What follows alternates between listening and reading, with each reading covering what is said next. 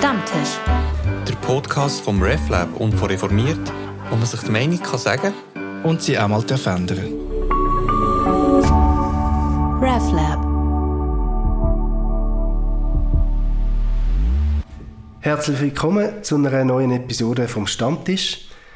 Mein Name ist Felix Reich, ich bin Redaktionsleiter von der Zeitung Reformiert und die heutige Folge vom Stammtisch senden wir aus Bern mit höherem Besuch aus Anlass vom Betttag, wo nächsten Sonntag am 17. September gefeiert wird.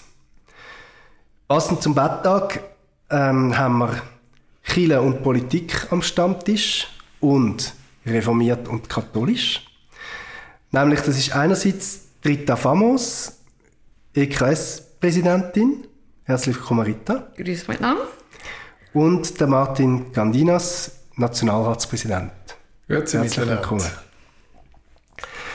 Rita Famos ist Pfarrerin und seit 2021 Präsidentin von der evangelisch reformierten Kirche Schweiz, EKS. Vorher hat sie lange im Gemeindepfarramt geschafft und hat die Abteilung Spezialseelsorge von der reformierten Landeskirche in Zürich geleitet. Der Martin Gandinas ist, wie gesagt, Nationalratspräsident und er politisiert für die Partei Die Mitte. Und er ist seit 2011 im Nationalrat und Mitglied von der Kommission für Verkehr und Fernmeldewesen und Mitglied von der Sicherheitspolitischen äh, Kommission. Wie gesagt, wenn wir vom Betttag ausgehen, jetzt ist das äh, ein Viertag, wo man früher noch kein Fußballmatch hat spielen und kein Konzert. Das ist alles ein bisschen lebendiger geworden inzwischen. Vielleicht ähm, gerade Rita zuerst die Frage, ähm, Heißt das, wenn man darf shooten, ist der Betttag auch weniger wichtig geworden? Ähm, das hat keinen direkten Zusammenhang. Im Gegenteil, ich finde es schön, wenn am Betttag und an jedem Viertag das Leben stattfindet und Lebensfreude und Sport und Bewegung äh, und die Menschen das auch können tun was ihnen ähm, Freude macht. Das äh, gehört zu einem Viertag, das man kann feiern kann, ähm, dazu. Der Betttag hat sicher nicht mehr jetzt die durchschlagende äh, Präsenz in der Gesellschaft, wie er das äh, lange hatte. Ähm, man muss wirklich daran erinnern, es ist der Betttag und es ist eidgenössischer Dankbus und Betttag. Ähm, das ist nicht mehr so selbstverständlich. Aber das hat weniger mit dem Fußball zu tun und dem Kino, wo man darf, sondern mit der gesamtgesellschaftlichen Entwicklung. Was ist denn der Betttag? Außer dass dort einmal so Killerät Bettagsbotschaften verschicken? Äh, der Betttag ist eben eidgenössisch. Äh, also, es gibt eigentlich schon sehr lange Betttag. Also, es hat früher im Mittelalter so Bett- und Bußtag gegeben, zum Beispiel wenn Pest war, grosse Krankheiten. Ähm, dann hat man gesagt, jetzt tut man einen Betttag ausrufen. Ähm, und später, nach der äh, neuen Bundesverfassung, hat man auch nach dem Sonderbundskrieg, wo sich da die reformierten Katholiken auf den Grind gegeben haben, hat man gesagt, äh, wir brauchen einen Tag, wo wir einheitlich zusammenstehen äh, im Gebet und, und äh, auch Buß tun und auch Demut haben, äh. Ähm, und äh, so ist der, ist, hat er sich etabliert und äh, dem, die Regierungen, die Kantonalregierungen, haben jeweils Botschaften rausgelassen, ähm, wo sie so ein die Bedeutung vom Miteinander äh, als Konfessionen auch im Raum und die Bedeutung von der christlichen Werte für die Gesellschaft. Genau, das sind dort die vom Roderick Keller besonders bekannt, genau, seine Traktate. Ähm, Martin Candinas, was kannst du mit dem Betttag anfangen? Heute noch? Ist das ein Sonntag wie jeder andere für dich? Oder du da, es gibt so die reformierte zumindest Tradition, dass Politiker und Politikerinnen manchmal dürfen auf Kanzeln steigen. Ähm, darfst du da manchmal predigen oder was ist der Betttag für dich? Also bis jetzt habe ich nie predigt am Betttag, aber ich habe Anfragen gekriegt, jetzt zum ersten Mal in dem Jahr als Nationalratspräsident. Ich muss aber auch ehrlich zugeben, dass ich die nicht äh, angenommen habe weil im Moment der Tag sehr intensiv ist, auch in dieser Funktion, und dass der Sonntag noch der Tag ist, wo einigermaßen noch gewisse Ruhe kann herrschen Aber nächstes Jahr kann man die wieder einladen, also für all die, die viele Gemeinden, die jetzt zuhören. Ich weiß jetzt nicht, ob äh, ich dem wirklich würde zusagen, aber man kann zumindest probieren. Nein, für mich ist ja auch ein Tag, gerade auch in dem Jahr, wo ich mit der Familie kann verbringen kann. Und auch das ist Teil am Schluss vom äh, Betttag. Es ist auch äh, ein Tag von der Dankbarkeit, wo wir auch sollten bewusst sein, was wir für ein Land haben und auch, dass wir früher in der Geschichte nicht immer im Frieden gelebt haben, sondern mit der Gründung vom Bundesstaat vor 175 Jahren haben wir die Einigung gefunden. Wir haben die Einigung gefunden auch unter den Konfessionen und darum hat der Tag auch eine Bedeutung, auch staatspolitische äh, Bedeutung. Und äh, für mich ist mir das im Zentrum, aber natürlich kann auch ich mich noch erinnern als Jugendlicher, dass man sich dort ab und zu äh, nicht nur Freude gehabt hat am Ist eher noch langweilig weil man oder? am Abend vorher äh, nicht so lange in Ausgang hätte können. Aber äh, auch das schaut man Jahre später dann mit ganz anderen Augen an. Aber äh, ganz dankbar sein, das fehlt ab und zu in unserer Gesellschaft. Und da sollten wir wieder mehr die Werte erkennen, erkennen, was wir für ein wunderbares Land haben, wie wir privilegiert sind gegenüber anderen und auch da sollten, wenn wir wirklich auch äh, den Bus, äh, äh, es ist ja nicht nur Betttag, sondern auch dort sollten überlegen, wie können wir anderen Menschen helfen auf dieser Welt, dass es ihnen auch ein bisschen besser geht und vielleicht auch ab und zu ein bisschen lernen verzichten. Jetzt ist Buß ja nicht so ein trendy Begriff und der steckt jetzt aber in dem in dem äh, in dem Tag hinein ist auch nicht so etwas, was in der Reformierten ähm, im Vokabular so viel vorkommt. Kannst du mit dem Begriff Buße tun, Bußtag etwas anfangen, Rita? Ähm, ja, also wir sind keine perfekte Wesen. Äh, wir machen alle Fehler als Individuen, wir machen auch Fehler als Gesellschaft, wir machen auch Fehlentscheidungen in unserem politischen System. Und zwischen innehalten und auch mal sagen, sorry, das tut mir von Herzen leid oder, oder da haben wir uns geirrt. Ähm, ich glaube, das ist ganz gesund. Also auch gegen die Selbstüberschätzung. Äh, wir haben alles im Griff oder, oder, oder äh, wir sind perfekt. Ähm, und auch als Entlastung. Also der Mensch ist auch nicht so gedacht oder nicht so gemacht, um perfekt zu sein. Das ist ein Teil des Menschseins und, und mit dem auch umgehen, gerade den Menschen in verantwortungsvollen Positionen, wo, wo man dort denen und, und sich selber auch mal eingestehen kann, ähm, es tut mir leid, das ist etwas, äh, das sehe ich jetzt besser, das sehe ich jetzt anders, ähm, es hat Leute verletzt, was ich gemacht habe, ich glaube, das ist äh, ganz zeitgemäß. Wir sagen ihm jetzt nicht mehr Busse tun und wir tun uns auch nicht in Sack und Asche hüllen, aber einfach äh, mal das Eingestehen äh, voreinander, das ist sehr heilsam, auch für die Zukunft. Vielleicht auch die Solidarität leben. Und die ist auch in dem Wort drin. Dass man dort auch äh, schaut, wo kann ich anderen in dem Sinn auch unterstützen und helfen. Also auch der ganze Teil von der Barmherzigkeit.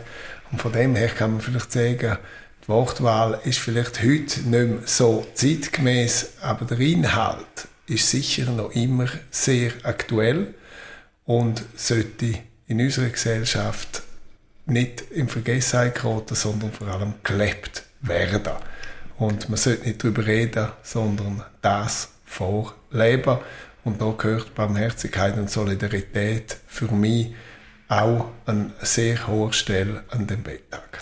Und jetzt das, was gerade Britta beschrieben hat, ähm, einmal sich entschuldigen für etwas, wo man vielleicht falsch gemacht hat, mal sagen, ja, jetzt sehe ich es anders als vor drei Jahren, ähm, hat das Platz in der Politik? Also in der Politik muss man ja meistens seine Meinung vertreten und durchziehen. Und wehe, man sagt, ja, eigentlich bei dieser Abstimmung hätten die anderen recht gehabt. Liegt das drin? Oder muss man immer Angst haben, man verliere ins Gesicht? Nein, das liegt ohne weiteres drin. Die Frage ist immer auch dort wieder von der Wortwahl. Sagt man denn wirklich, entschuldige mich? Ich glaube nicht, dass man dort muss sich wirklich entschuldigen muss, weil man kann auch gescheiter werden. Aber man kann auch sagen, es tut mir vielleicht leid. Oder ich sehe es heute anders. Ich glaube, mehr zum zeigen, dass man irgendwo eine Entwicklung gemacht hat oder wenn etwas falsch gegangen ist, dass man auch dazu steht, dass man den Mut hat, zum zu sagen, das ist vielleicht nicht ideal gewesen. Und das sind so Sachen, die ich finde, zu dem muss man können Staatspolitiker, das fehlt ab und zu. Und äh, ja, zum ganz konkretes Beispiel aus der Praxis äh, zu bringen, auch wenn ich eigentlich vorgenommen habe, zu dem Thema nicht äh, zumindest mit den Medien zu reden, aber da sind wir ja eigentlich in einem Stammtischgespräch unter uns. Auch wenn die Feierlichkeit zu 175 Jahren äh, Bundesverfassung, die wir im Bundeshaus hatten, nicht allen gefallen hat, jetzt auch für mich Programmpunkte gegeben, die mir nicht wirklich gefallen haben, wo ich hätte vielleicht auch als Präsident müssen näher schauen. Und dann habe ich gesagt, ja, es ist, es wäre meine Aufgabe gewesen, vielleicht wirklich, um da näher zu schauen. Und es tut mir auch leid, dass ich das nicht gemacht habe, aber irgendwo überlässt man vielleicht auch gewisse Sachen. Und ich glaube, das, die Größe müssen wir haben. Weil mhm. niemand ist perfekt und erst recht nicht die, die meinen, sie seien perfekt. Weil gerade, gerade die, aus meiner Erfahrung, äh, machen mindestens gleich Fehler. Und darum glaube ich, das gehört zu uns allen. Und äh, von dem her, die Fehlerkultur und können umgehen und auch können kritisch mit sich selber äh, können äh, ein bisschen über das Verhalten reflektieren und nachher auch äh, dazu stehen, da müssen wir meines Erachtens auch in der Politik noch äh, einiges vielleicht auch lernen. Aber nicht nur Politik, auch Kirche hat da einiges noch Nachholbedarf. Auf jeden Fall. Ähm, genau. ähm, ich will von dieser individuellen Ebene vielleicht jetzt so ein bisschen ins, ins eher gesellschaftliche, äh, in dem Sinn auch politische Wechseln. Äh, wir haben schon gesagt, dass der Betttag so aus einer Kulturkampfstimmung rausgekommen ist, also wo wirklich die Gräben, wo wir, das vergessen wir in unserer wohlbehüteten Schweiz, ähm, glaube häufig, dass es noch nicht so lange her ist, wo die Schweiz wirklich einer Zerreissprobe ausgesetzt war und wo die Gräben zwischen den Konfessionen wirklich tief sind. Ähm, und man hat ja versucht, das ein bisschen zu kitten und, und irgendwie den Kulturkampf auf eine, auf eine friedliche Art irgendwie zu lösen. Ähm, wenn wir das auf heute übertragen, sehen dir so Kulturkampfmomente oder so Polarisierungen, wo wir so einen Tag von der Toleranz, sage ich jetzt einmal, eigentlich nötig hätten? Also welche, welche Gräben sehen ihr in der Schweiz jetzt? Weil die Konfessionellen sind ja eher nicht mehr, oder? Ich selber sehe nicht große konfessionelle Gräben, weil, und da ist auch eine enorme Entwicklung stattgefunden. Ich weiss noch, wo wir auch unsere Partei fusioniert haben, CVP und BDP, gerade auch in Graubünden, wo in der CVP Katholiken vorwiegend sind und in der BDP sind die Reformierten gewesen. Das wäre vor 30 Jahren undenkbar gewesen für sehr viele äh, Menschen in unserem Kanton das hat fast keine Diskussionen mehr gegeben. Und darum glaube ich nicht, dass es heute zwischen den Konfessionen ist, sondern es ist wichtiger denn je, dass wir ökumenisch denkend und über Konfessionen hinweg äh, zusammenarbeiten, gerade auch die Landeskirche. Die äh, Gräben, die vielleicht stattfinden, sind mehr zwischen denen, die überhaupt keinen Glauben haben und in keiner Kirche sind und die, wo ihre Religion unabhängig welche das denn wirklich haben, äh, sehr äh, extrem auslebend. Und dort äh, gibt es die Gräben und da ist es auch wichtig, dass wir als Gesellschaft einen guten Weg finden, wo jeder sein Glauben darf leben, wo er hat, aber wo man auch nicht Extremismus zulässt. Und das, glaube ich, ist viel mehr die Herausforderung von unserer heutigen Gesellschaft als die Diskussionen zwischen den Konfessionen, wie man sie noch vor 175 Jahren bei der Gründung von der, äh, vom modernen Bundesstaat hatten. Würdest du das auch sagen, dass jetzt, wenn wir jetzt bei den konfessionellen Gräben sind, dass sich die eingeebnet haben? Ja, ich glaube, wir haben ein gutes, sehr gutes Miteinander äh, gefunden äh, würde sagen, ein, gutes geschwisterliches Miteinander, wo man zwischen noch ein bisschen streitet und auch sagt, äh, da sind wir so und da seid ihr so, aber zusammen sind wir Familie. Ähm, da finde ich, da sind wir, sind wir, äh, sind wir gut unterwegs. Und ähm, auch übrigens der interreligiöse Dialog, äh, wo ja ähm, mit der Rat der Religionen haben und, und in verschiedenen Gremien mit allen Religionen im, im Gespräch sind und auch schauen, dass sich so glaubende Menschen, die sagen, wir gestalten das Leben aus dem Glauben heraus, äh, miteinander äh, die Gesellschaft mitgestalten. Und vielleicht ist es ändern eben zwischen glaubenden oder ich sage jetzt auch konfessionell gebundenen Menschen und allen konfessionslosen. Aber ich würde jetzt auch nicht von Gräben reden. Es gibt natürlich überall Extremisten. Es gibt auch so ähm, ganz äh, vielleicht ein ideologisch eng gefahrene Freidenker, die finden, alles Religiöse ist irgendwie äh, von vor der Aufklärung und so die ganze theologische Entwicklung, die Religion auch gemacht haben, äh, gar nicht mitbekommen haben.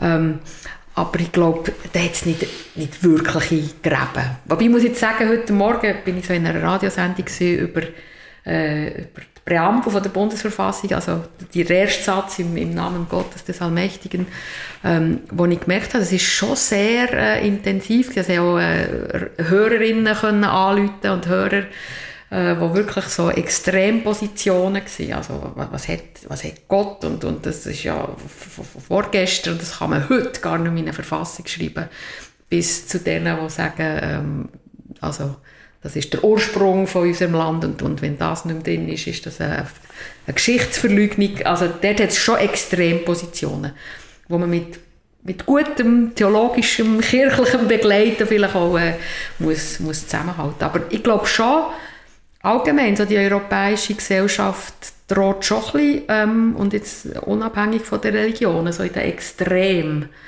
ähm, äh, ein bisschen auseinanderzubrechen, oder? Also e, e extrem, politisch extrem, weltanschaulich extrem und durch all die Social Media, wo man das sehr schnell und sehr äh, grenzenlos kann vermitteln kann, hat das schon eine Dynamik, die mir manchmal Sorgen macht. Also die, die, die, die, der Zusammenhalt von dieser Gesellschaft, äh, wo wir uns wirklich müssen darum kümmern und da verstehe ich auch eine wichtige Aufgabe äh, von uns als, als Kirche, eben auch das extreme Radikale wirklich auch an den Tisch zu bitten und, und, und, und im Gespräch zu behalten und herauszufordern. Was gibt es da für Mittel dagegen, gegen die Polarisierung, die ja als Mitglied von «Die Mitte» ähm, was heißt das? Man sitzt einfach zwischen Stuhl und Bank, oder? Muss ja. ein bisschen Gut, als Mitte-Politiker hat man immer Mühe, um überhaupt zu verstehen, wie kann man extrem denken. Aber ich glaube, wenn wir vergleichen auch mit anderen Ländern, dann bin ich da mit der Rita vollkommen einig. Wir haben äh, den Teil vom Extremismus auch in politischen Positionen, nicht nur in religiös, religiösen äh, Haltungen, nimmt zu. Und das ist eigentlich beängstigend, weil die Stärke misst wirklich vom Land, misst sich auch an, an, an möglichst breite Zufriedenheit. Und ich sage immer, unsere Aufgabe ist eigentlich, zum schauen, dass man nicht ein paar wenige, die extrem zufrieden sind, und viele, die unzufrieden sind, sondern wir müssen uns orientieren an einer mittleren Zufriedenheit, die möglichst breit ist. Und das gibt Ruhe, das gibt Stabilität in dem Land. Und von dem her stehen wir eigentlich noch gut da. Aber es ist unsere gemeinsame Aufgabe auch als Politiker, um immer wieder aufzuzeigen, dass in der Schweiz wirklich das Volk immer das letzte Wort hat bei allen Themen, die man will. Wir haben sogar Volksinitiativen, wo wir darüber abstimmen, ob Bauern sollen mehr äh, Unterstützungsbeiträge kriegen, wenn sie Kühe haben mit Hörner als Kühe ohne Hörner. Und das zeigt bestens auf, wie das Volk über alles kann befinden, was es will. Und am Schluss müssen wir als Gesellschaft mit Mehrheitsentscheid können umgehen. Und da müssen wir daran arbeiten und nicht unser System schlecht machen. Unser System ist nicht perfekt, aber es ist meines Erachtens das Beste, was wir auf dieser Welt haben. Und das ist unsere Aufgabe zum Weitergehen. Und ich denke auch am Schluss, dass äh, Kirche ja auch versuchen, äh, gleich auch äh, Positionen äh, zu vermitteln, Werte zu vermitteln, wo man auch den Menschen im Fokus hat und am Schluss auch muss schauen, man muss Rücksicht nehmen, man muss äh, auch die Barmherzigkeit leben und nicht einfach nur ich und meine Position sondern am Ende vom Tag geht es um unsere Gesellschaft, um das gemeinsame Zusammenleben in dem Land. Und da, glaube ich, haben beide ihre Aufgaben und man sollte sich nicht gegenseitig zu fest einmischen. Und da hat die Schweiz, glaube ich, ein gutes Verhältnis, eine gute Situation zu anderen Ländern, die zum Teil überhaupt nichts mit Kirchen zu tun haben und wiederum andere Länder, wo Kirchen auch äh, wieder für ihre Positionen fast instrumentalisieren. Und äh, auch da, es geht auch da wieder um den Ausgleich. Und zudem müssen wir Sorge tragen. Und darum ist für mich weiterhin auch solche Tage wie der Betttag von Bedeutung und muss auch weiterhin in staatlicher Wichtig bleiben. Ähm, auf, die, auf das Verhältnis Kirche und Staat ich nachher gerade äh, zurückkommen. Noch neu Anknüpfen, was du gesagt hast, Rita, vorher, ähm, die konfessionellen Gräben sind nicht mehr so spürbar. Sind die nicht mehr so spürbar, weil einfach Bedeutung von beiden Konfessionen so zurückgegangen sind, dass man sich so Grabenkämpfe einfach nicht mehr leisten kann. Weil, und man quasi in einer gemeinsamen Minderheitenposition muss zusammenheben Oder haben sich die beiden Konfessionen auch angeglichen? Weder noch. Ich glaube, wir haben gelernt, ähm, das Gemeinsame zu sehen. Also wir haben, wir haben mehr Gemeinsames, als das uns trennt. Und das ist das, was wir, was wir als Beitrag für das Leben in dieser Gesellschaft sehen. Also Wert wie, ähm, äh, dass, wir, dass wir glauben, dass, dass das Leben ein Geschaffenes und ein Geschenk ist, dass die Würde von jedem äh, einzelnen Menschen äh, eine ist, die gegeben ist, die wir ihm nicht geben, sondern die, die ist ihm von einem anderen gegeben. Dass hinter der Solidarität ein Wert wie, wie Liebe steckt und dass hinter ähm, Gesetz, ein Wert wie Gerechtigkeit steht. Ähm, das ist das, was wir, was wir gemeinsam als, als Christen, Christinnen und römisch-katholisch und evangelisch reformiert und freikirchlich und christkatholisch in die Gesellschaft hineintragen. Und das haben wir gelernt, das zu sehen. Und natürlich haben wir strukturell ganz viele verschiedene äh, Unterschiede, anderes Amtsverständnis, andere ähm, ähm, Strukturen von der Kirchen. Ähm, das ist ganz klar und da tun wir uns äh, auch ein bisschen challengen. Das ist auch gut. Das ist, äh, es gibt nicht nur äh, FCZ und, äh, und, und IB, sondern es gibt ganz viele Mannschaften und das ist äh, bei, bei den Kirchen auch so. Also der, der Wettbewerb, der, der braucht es auch. Aber das, ist nicht, das sind nicht Gräben, sondern das ist äh, gegenseitig herausfordern. Ähm, und in dem Sinn ähm, habe ich jetzt gerade deine Frage vergessen. Aber also wir, wir, du hast sie mit Nein beantwortet. Wir, wir, wir haben mehr Gemeinsames, genau, als, genau. Äh, als das, was uns trennt. Ja. Und vielleicht hat es auch damit zu tun, dass viele Leute, auch gerade in der jüngeren Generation, das müssen wir, glaube ich, schon sagen, einen, einen lockereren vielleicht Umgang auch haben mit der eigenen Religion, ohne nicht religiös zu sein. Sondern es hat sich dort vielleicht schon auch ein bisschen verändert, wenn ich auch in meiner Generation vergleiche, wie ein paar Generationen vorher, dass äh, der äh, Bezug zum öffentlichen Ausleben von der Religion noch größere Bedeutung hat vielleicht als heute, wo auch viele Leute das für sich auch ein bisschen lebend und am Schluss auch äh, vielleicht nicht jeden Sonntag auch entsprechend in die Kirche gehen, wie das vorgängige äh, Generationen vorher noch gemacht haben. Ja, und vielleicht auch so die religionskulturelle Bedeutung abgenommen hat, oder? Also eben gerade, dass man nur beim reformierten Metzger geht posten und, und nur beim katholischen Bäck und so, das ist ja gar nicht so viele Generationen ja, so her, krass, oder? Ja. Und das hat ja eigentlich mit Religion, spezifisch Religion, nicht so viel zu tun, sondern eigentlich vor allem mit Zugehörigkeit. Und vielleicht mhm. ist einfach Konfession nicht mehr so ein zu, also ist ja nicht mehr so ein Identitätsmerkmal, das man jetzt vor sich her trägt. Also das hat sich wahrscheinlich rapide verändert, oder? Mhm. Und es hat auch andere Religionen zugenommen in der das Schweiz.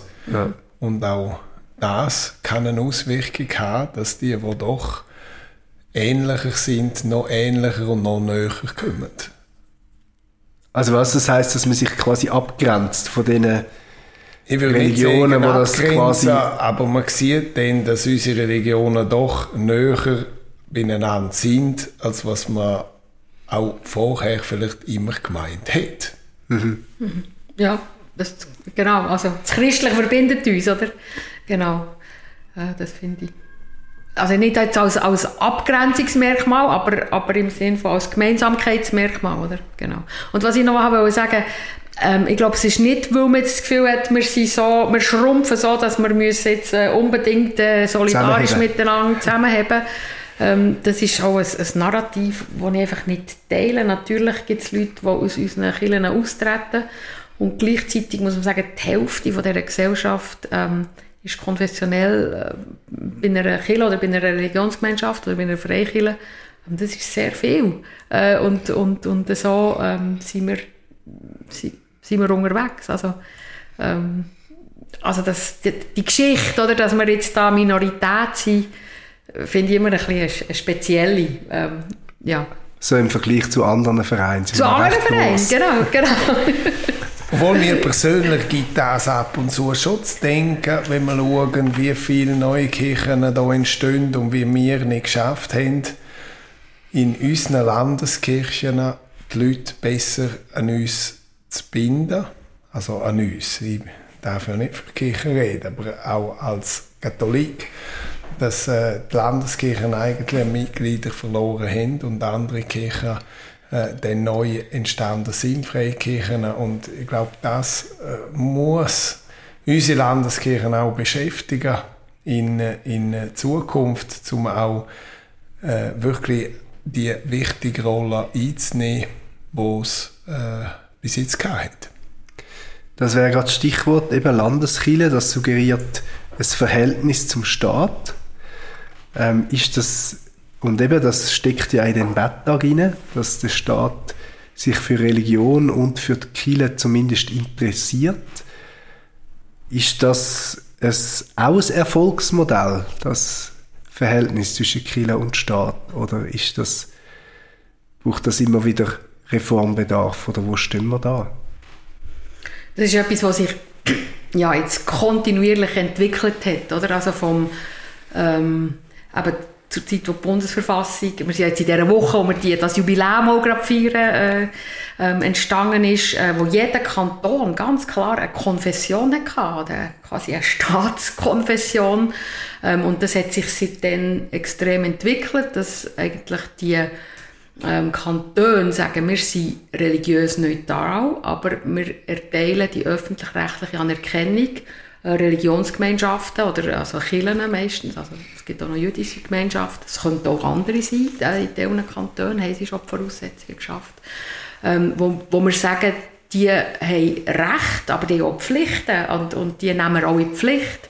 Ähm, und das ist eine, eine kontinuierliche Entwicklung äh, und, und unsere religionssoziologische ähm, äh, Situation hat sich ja extrem verändert, jetzt auch mit anderen Religionen, die gekommen sind, man muss überlegen, wie, wie, wie, binden wir die Religionen ein, also dass sie ähm, eben in einem, in einem Staat leben, wo äh, Religionsfreiheit ist, wo jeder Mensch frei ist, dieser Religion beizutreten, aber auch wieder frei muss sein, aus dieser Religion die Gemeinschaft auszutreten. Da, da kommen zum Teil Leute aus Staaten, wo das nicht selbstverständlich ist, wo, wo man ähm, Zivilehe hat und wo nicht die, die Religionsgemeinschaften die Ehe schließen und so weiter. Und das ist eine grosse staatliche Aufgabe. Das heisst nicht, dass der Staat nach an den Religionen ist, aber er sagt, ähm, wir übernehmen eine Verantwortung wie Religionsgemeinschaften sich in diesem Staat gebärden. Und, und das finde ich eine sehr wichtige Aufgabe für einen Staat auf, auf allen drei Ebenen, also kantonal, äh, lokal, kantonal und national. Ich teile die Aufgabe, äh, die, die Meinung und eigentlich ist die Aufgabenteilung meine ich gut, wie wir sie heute haben. Natürlich gibt es ja immer wieder Angriffe. Es gibt ja immer wieder aus der Zivilgesellschaft Angriffe, auch gegen die Kirche. Wir wissen, die Unternehmensbesteuerung braucht es die noch, soll man die noch zulassen oder nicht. Es ja auch schon kantonale Initiativen gegeben. Auf der anderen Seite gibt es ja auch gewisse Abstimmungsvorlagen, wo sich die Kirche schon Stellung genommen hat, wo Politik schwer tun hat damit, dass man äh, Stellung genommen hat. Darum glaube ich, man kann nicht sagen, es ist irgendwann abgeschlossen. Aber man hat sich auf die Landeskirche geeinigt und man hat äh, die Religionsfreiheit gegeben und von dem her wird, werden die Diskussionen so weitergehen. Aber ich glaube auch da müssen wir auch lernen, aus den Erfahrungen heraus, im Wissen, dass auch wir Religionskrieg in dem Sinn hatten. Und wenn wir auch schauen, wie die Religion noch immer eine eminente Rolle spielt in vielen anderen Ländern, glaube ich, sind wir gut beraten, um wirklich ein gutes, ich sage nicht nebeneinander, sondern das Miteinander auch in Zukunft zu finden. Und da braucht es den Austausch zwischen Kirche und Politik, ohne dass man sich gegenseitig zu fest einmischt. Und ich habe das Gefühl, das läuft in der Schweiz gut und dass wir auch da sollten zu dem Sorge tragen und da nicht überstürzt unnötig Sachen gegenseitig voneinander auch verlangen. Also heißt das, wenn man das jetzt journalistisch darf zuspitzen, ähm, dass der Staat die Religion auch ein bisschen muss disziplinieren, weil Religion immer ein gewisses Spaltungspotenzial hat. Ja, das macht er zum Beispiel mit dem Religionsfreiheitsartikel, wo er sagt, jeder muss seine Religion können frei, äh, freiheitlich ausüben. Da kann nicht eine Religionsgemeinschaft kommen und sagen, äh, wir haben ein Monopol.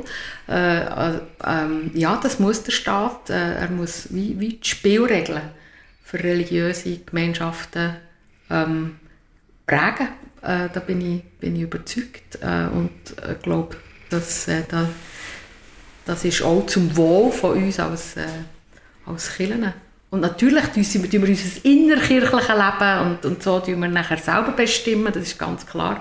Aber die Spielregeln für die Religionsgemeinschaften und Weltanschauungsgemeinschaften, ähm, die tut der Staat regeln. Das ist so. Also, und wir sind ja im demokratischen Staat äh, ein Teil davon. Also wir, wir mischen uns ja da ein, in diesen Meinungsbildungsprozess.